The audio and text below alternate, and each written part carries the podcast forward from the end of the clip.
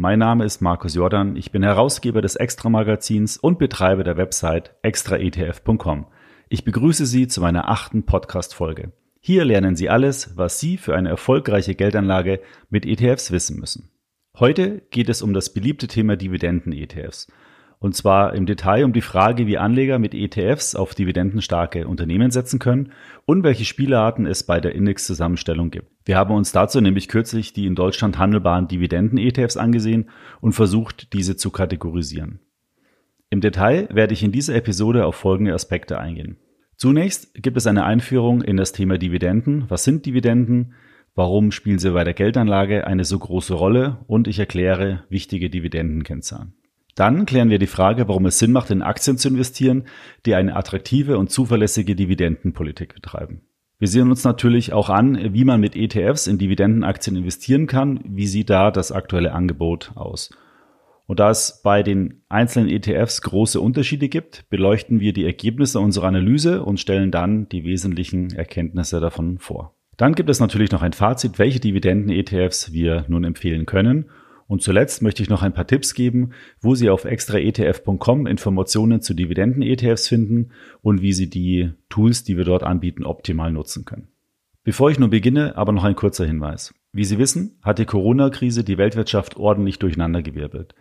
Dies hat natürlich auch Auswirkungen auf Aktiengesellschaften und auch auf solche, die vielleicht seit Jahrzehnten konstant Dividenden gezahlt haben. Aktuell ist ja noch überhaupt gar nicht absehbar, welche Auswirkungen das auf die Zusammensetzung von zum Beispiel Dividendenindizes haben wird. Manche Indexanbieter haben zum Beispiel die regelmäßige Indexanpassung wegen Corona ausgesetzt. Bei manchen fängt es jetzt wieder an. Es ist absehbar, dass die Zusammensetzung der Indizes sich in den nächsten Monaten deutlich verändern wird. Ich rate daher allen Anlegern, sich die Zusammensetzung der Indizes alle paar Monate mal anzusehen. So können Sie dann entscheiden, ob Sie mit der neuen Gewichtung auch künftig zufrieden sind. Gut, aber starten wir nun mit dem ersten Punkt. Da wir auch viele Neueinsteiger als Zuhörer haben, möchte ich zunächst einmal den Begriff Dividende erläutern und auch ein paar Zusammenhänge drumherum. Was ist eine Dividende? Die Dividende ist Teil des Gewinns, den eine Aktiengesellschaft seinen Aktionären ausschüttet. Es ist also eine Gewinnbeteiligung für die Eigentümer dieser Gesellschaft. Und über die Höhe der Dividende wird auf der Hauptversammlung abgestimmt. Grundlage für diese Entscheidung bildet der Dividendenvorschlag, den der Vorstand bzw. dann der Aufsichtsrat der Hauptversammlung zum Beschluss vorlegt. Und die Aktionäre stimmen dann eben darüber ab. Wie viel Dividende ausgeschüttet wird, richtet sich nach der Ertragskraft des Unternehmens. Es werden aber auch manchmal Punkte wie die Dividendenpolitik des Unternehmens der vergangenen Jahre und auch die konjunkturelle Lage berücksichtigt. Und Sie können sich natürlich vorstellen, dass genau bei dieser Entscheidung aktuell wegen Corona immer sehr viel diskutiert wird, weil letztendlich geht es ja in den meisten Fällen um den Fortbestand des Unternehmens und nicht unbedingt um die Frage, wie man die Aktionäre jetzt am potenziellen Gewinn des Unternehmens beteiligen möchte. In Deutschland werden Dividenden immer am Tag nach der Hauptversammlung ausbezahlt. Und deutsche Unternehmen zahlen in der Regel auch einmal jährlich nur eine Dividende. Das konzentriert sich dann meistens in der sogenannten Dividendensaison von April bis Mai. In anderen Ländern, wie zum Beispiel USA oder Kanada oder auch Großbritannien, da ist es eigentlich normal, dass eine Quartalsdividende ausbezahlt wird. Und genau wie die Jahresdividenden sind eben auch diese Quartalsdividenden dann an die Geschäftsentwicklung des jeweiligen Unternehmens angepasst. Laufen die Geschäfte besser, ist mit einer höheren Dividende zu rechnen. Laufen die Geschäfte nicht so gut, kann es auch zu einer Senkung der Dividende kommen. Als Dividendenabschlag wird übrigens der Kursverlust der Aktie an dem Tag nach der Hauptversammlung einer Aktiengesellschaft bezeichnet, dem sogenannten Ex-Dividendetag oder Ex-Tag. Der Hintergrund ist eigentlich simpel, denn das Unternehmen zahlt ja am Tag der Ausschüttung Geld aus dem Unternehmen aus an die Aktionäre und würde es keinen Dividendenabschlag geben, bestünde ja die Möglichkeit, fast risikolos einen Gewinn einzustreichen. Man könnte dann die Aktie verkaufen, die aber eigentlich gerade zuvor einen größeren Geldbetrag an die Aktionäre ausbezahlt hat. Zwei Begriffe werden in dem Zusammenhang mit Dividende auch immer wieder genannt. Das ist einmal die Ausschüttungsquote und die Dividendenrendite. Daher werde ich die jetzt auch noch mal ganz kurz erläutern. Die Ausschüttungsquote gibt an, wie viel Prozent des Jahresüberschusses der Aktiengesellschaft in Form einer Dividende an die Aktionäre ausgeschüttet wird. Eine hohe Ausschüttungsquote ist vermehrt bei etablierten Unternehmen zu finden. Jüngere hingegen weisen in der Regel überhaupt keine Ausschüttung auf oder eben eine sehr geringe Ausschüttungsquote, weil die eben die Gewinne, die erzielt werden, sofort wieder reinvestieren, in ihr Wachstum investieren. Die optimale Ausschüttungsquote hängt daher von verschiedenen Faktoren ab und man sagt, dass so eine Ausschüttungsquote zwischen 25 und 75 Prozent generell als, äh, generell als sinnvoll betrachtet äh, wird. Bei Ausschüttungsquoten, die 100 Prozent oder mehr übersteigen, ähm, da sollte man ein bisschen aufpassen, weil hier besteht nämlich Grund zur Sorge. Das Unternehmen schüttet ja mehr aus an die Aktionäre, als es Gewinn erwirtschaftet hat. Und diese Form der Dividendenpolitik ist natürlich nicht nachhaltig, sollte also ein Warnzeichen sein und äh, ist auch oft ein Warnzeichen für eine zukünftig sinkende Dividende. Hier muss man also ganz äh, gezielt nochmal draufschauen, warum es zu dieser hohen Dividendenausschüttung gekommen ist. Die Dividendenrendite wiederum gibt Auskunft darüber, wie hoch die Dividende eines Unternehmens in Relation zum Aktienkurs ist. Äh, sie ergibt sich dann aus der Division der Dividende durch den aktuellen Aktienkurs. Beispiel, wenn ein Unternehmen ähm, einen Aktienkurs hat bei 100 Euro, die Dividende, die ausgeschüttet wird, 5 Euro beträgt, dann beträgt eben die Dividendenrendite in diesem Szenario 5 Prozent. Das bedeutet aber auch, dass wenn jetzt der Aktienkurs steigt oder fällt, die Dividendenrendite sich verändert oder wenn die Dividende sich verändert. Wenn die Dividendenrendite steigt, dann sollten also Anleger immer den Grund dafür hinterfragen, weil sie könnte ja einerseits steigen, weil der Kurs gefallen ist und wenn ich einen niedrigeren Kurs habe bei gleichbleibender Dividende, dann habe ich womöglich eine günstige Einstiegsgelegenheit. Es könnte aber auch sein, dass der Kurs fällt, weil das Unternehmen ein größeres Problem hat und die Dividende dann vielleicht gar nicht mehr gezahlt wird. Man muss also immer genau gucken, und hinterfragen, warum das Unternehmen eine so hohe Dividendenrendite hat. Gut, dann klären wir doch nun mal die Frage, warum es überhaupt Sinn macht, in Aktien zu investieren, die eine attraktive und zuverlässige Dividendenpolitik betreiben. Wie wichtig die Dividende für den Renditeerfolg sein kann, zeigt eine Studie der Allianz. Ganz besonders gilt dies für Aktien europäischer Unternehmen, die allgemein mit einer Dividendenrendite von durchschnittlich knapp 3,9 Prozent als besonders ausschüttungsfreudig gelten. Und die Studie hat nun untersucht, welchen Anteil an der Gesamtrendite, also Kursentwicklung plus Dividende, die Dividende letztendlich ausgemacht hat. Und dazu hat man Aktienmärkte ähm, in einem Zeitraum von 1974 bis zum Jahr 2019 untersucht. Und das Ergebnis, in Europa lag in diesem Zeitraum die Gesamtrendite bei rund 10 Prozent pro Jahr und Dividenden haben mit 3,9 Prozent rund 40 Prozent der Gesamtrendite ausgemacht. In den USA lag zwar die Gesamtrendite mit 11 Prozent etwas höher, aber die Dividenden haben dort nur rund 30 Prozent der Gesamtrendite ausgemacht. Es lohnt sich also, so oder so, in Aktien zu investieren, die Dividenden auszahlen, weil sie eben, ob es jetzt 30 oder 40 Prozent der Gesamtrendite sind, spielt erstmal keine Rolle, aber sie einen nennenswerten Anteil an dem Gesamtertrag, der mit einer Aktie erzielt werden kann, ausmacht. Dividenden bieten also zahlreiche Vorteile und die wichtigsten möchte ich nochmal kurz zusammenfassen. Erstens, Dividenden sind unabhängig von der Kursentwicklung der Aktie. Die Auszahlung einer Dividende ist ja vollkommen unabhängig von der Entwicklung des Aktienkurses, sondern hängt im Wesentlichen von dem Gewinn ab, den das Unternehmen erwirtschaftet.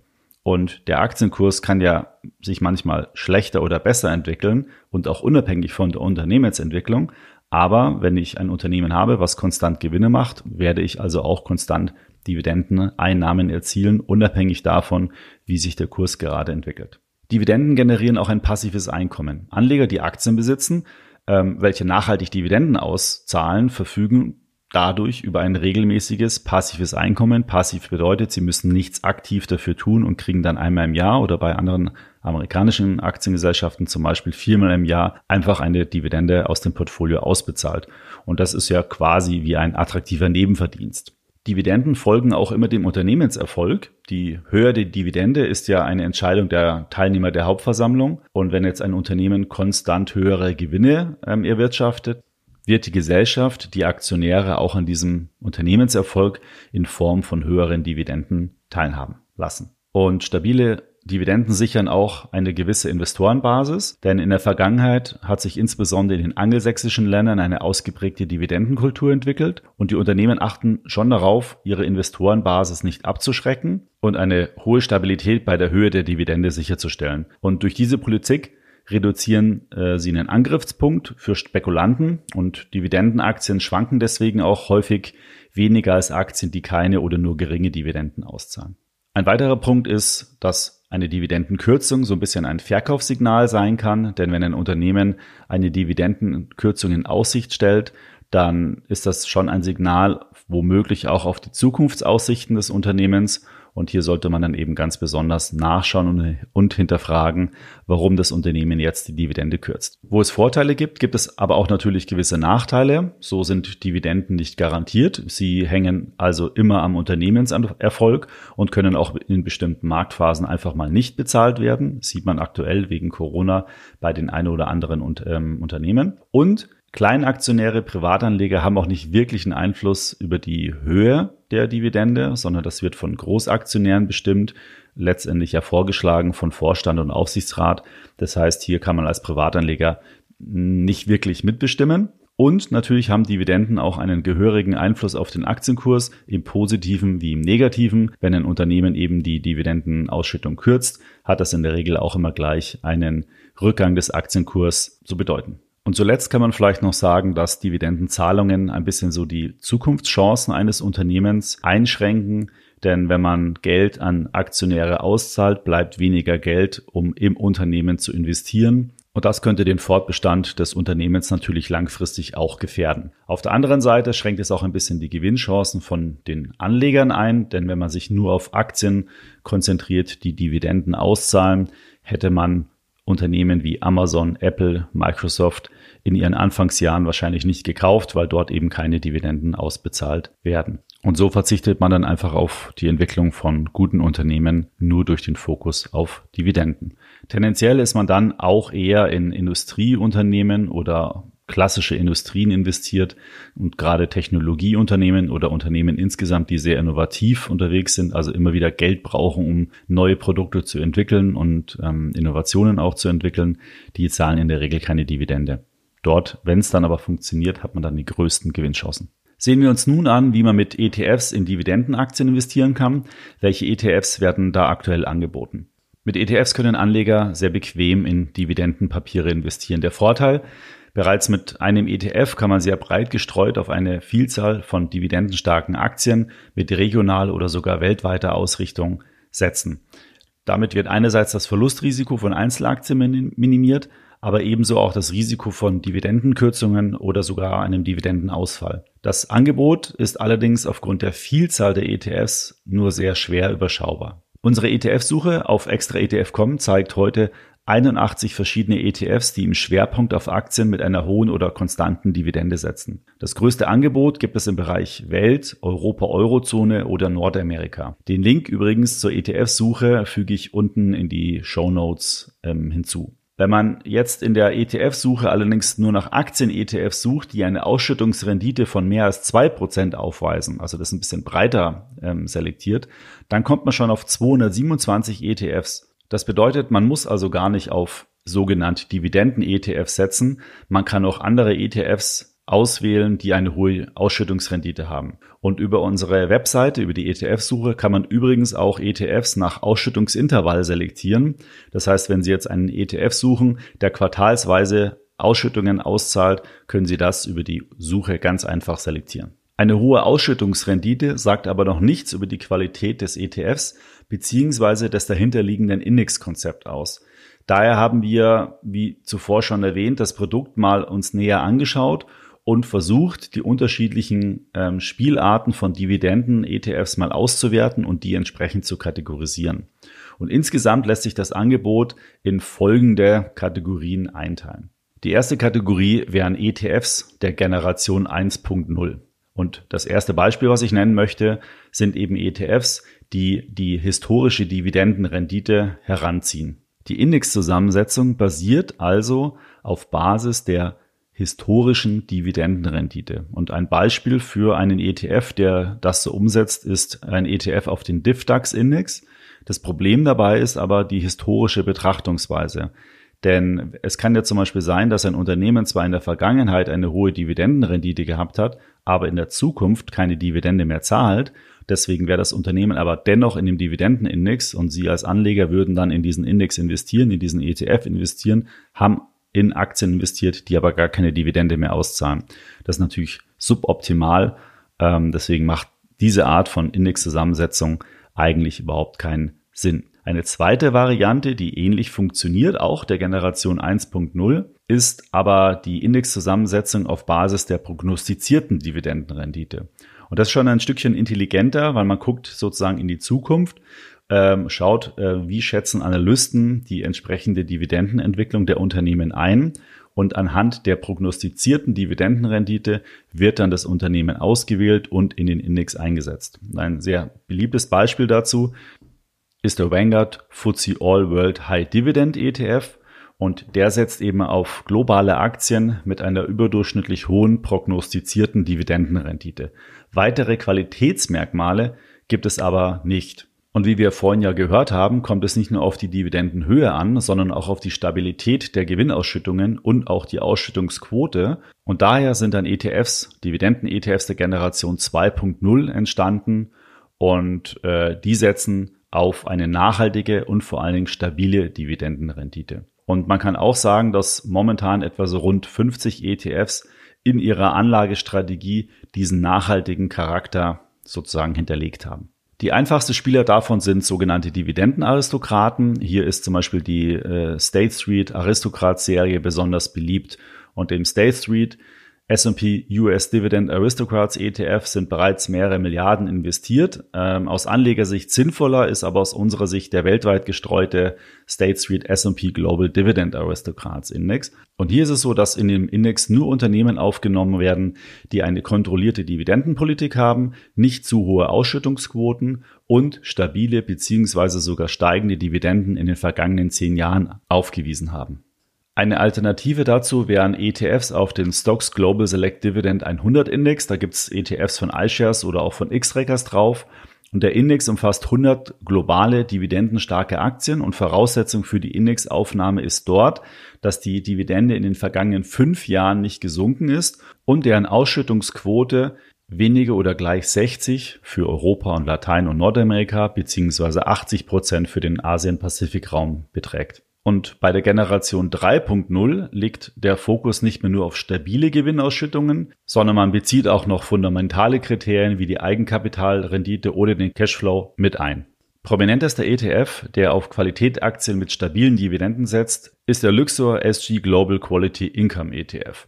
Und der bündelt jetzt wiederum hochwertige Unternehmen aus den Industrieländern und filtert anhand operativer Effizienz, Bilanzstärke und Dividendenrendite Unternehmen aus und investiert dann eben in die, die diese Kriterien erfüllen.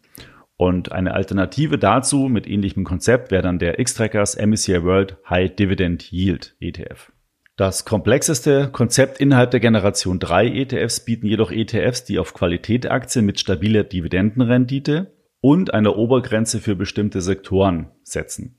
Und der Grund für diese Vorgehensweise, wenn man sich nämlich nur auf dividendenstarke Wertpapiere konzentriert, kommt es häufig zu Konzentrationsrisiken. Und dabei läuft man dann die Gefahr, dass sich der Index fast nur noch aus Value-Aktien oder aus bestimmten Sektoren wie Immobilien oder Finanzen, Telekommunikation oder Versorgern zusammensetzt. Und durch diese Variante mit dem Cap, also mit einer Begrenzung pro Unternehmen, pro Sektor, kriegt man dann eine viel bessere und breitere Streuung. Ein Beispiel dafür ist der Fidelity Global Quality Income ETF der die Titel anhand bestimmter qualitative Kriterien selektiert, aber gleichzeitig auch alle Aktien gleichgewichtet, damit es eben keine Klumpenrisiken entstehen. Und eine Alternative dazu wäre der Wisdom Tree Global Quality Dividend Growth ETF, der ein ähnliches Konzept verfolgt. Zuletzt gibt es in der Generation 3.0 noch ETFs, die mehrere Faktoren miteinander vereinen. Das ist einmal die Qualität, die Stabilität der Dividende und dann noch die Volatilität mit einbeziehen. Und ein Beispiel dafür ist der Invesco S&P 500 High Dividend Low Volatility ETF.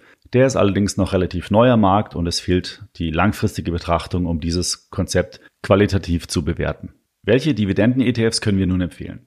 Wie zuvor bereits angesprochen, empfehlen sich aus unserer Sicht eben nur Dividenden-ETFs der Generation 2.0 und 3.0, da nur diese Indexkonzepte wirklich eine nachhaltige äh, Dividendenstrategie ähm, verfolgen und auch nur auf nachhaltige Dividendenaktien setzen. Die Höhe der Dividendenrendite, hatte ich ja schon erwähnt, ist nicht alles. Entscheidend ist nämlich die Stabilität der Zahlungen sowie auch die Kombination mit guten Fundamentaldaten. Als erfolgreich erweisen sich auch Obergrenzen für Einzelaktien und Sektoren, um damit dann Konzentrationsrisiken auszuschalten. Und ganz grundsätzlich empfehlen wir aufgrund der besseren Streuung ein Investment in einen Weltindex. Diese sind also immer regionalen Dividendenindizes vorzuziehen. Die Favoriten im Bereich Welt-ETFs der Generation 2.0 sind daher der State Street S&P Global Dividend Aristocrats und der iShares Global Select Dividend 100. Und im Bereich Welt-ETFs Generation 3.0 finde ich den X-Trackers MSCI World High Quality Dividend und den iShares MSCI World Quality Dividend sehr gut. Und diese ETFs sind auch bei vielen Direktbanken im Rahmen eines Sparplans ansparbar.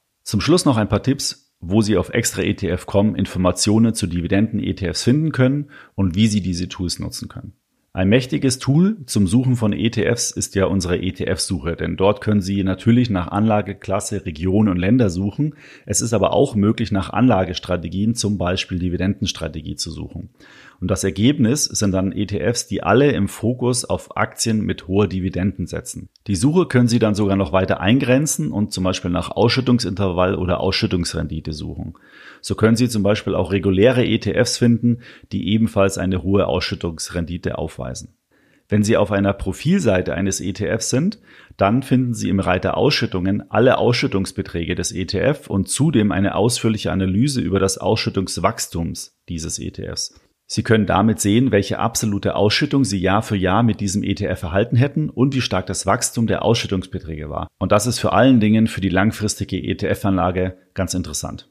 So, da sind wir auch schon am Ende mit dieser umfassenden Dividenden-Episode. Ich hoffe, Sie haben viele interessante Informationen mitgenommen und können diese nun optimal für Ihre persönliche Geldanlage nutzen. Natürlich noch eine Bitte, wenn Ihnen dieser Podcast gefallen hat, dann bewerten Sie ihn doch bitte in Ihrer Podcast-App. Über eine kurze Textbewertung würde ich mich ganz besonders freuen und natürlich auch, wenn Sie in diesem Zusammenhang gleich den Podcast abonnieren. Denn dann verpassen Sie künftig keine Folge mehr mit wertvollen Tipps, mit denen Sie erfolgreich in ETFs investieren können. Weiterführende Informationen und Links zu diesem Podcast finden Sie wie immer in den Show Notes. Und bei Fragen, Anregungen oder Themenwünschen senden Sie mir bitte gerne eine E-Mail an podcast.extraetf.com. Bis zum nächsten Podcast. In diesem werde ich nochmal das Thema Dividenden und Aktien aufgreifen, und zwar in Form eines Interviews mit Christian W. Röhl von Dividendenadel. Das wird sicher sehr lustig und auch interessant. Da freue ich mich schon ganz besonders auf Sie. Bis zum nächsten Mal.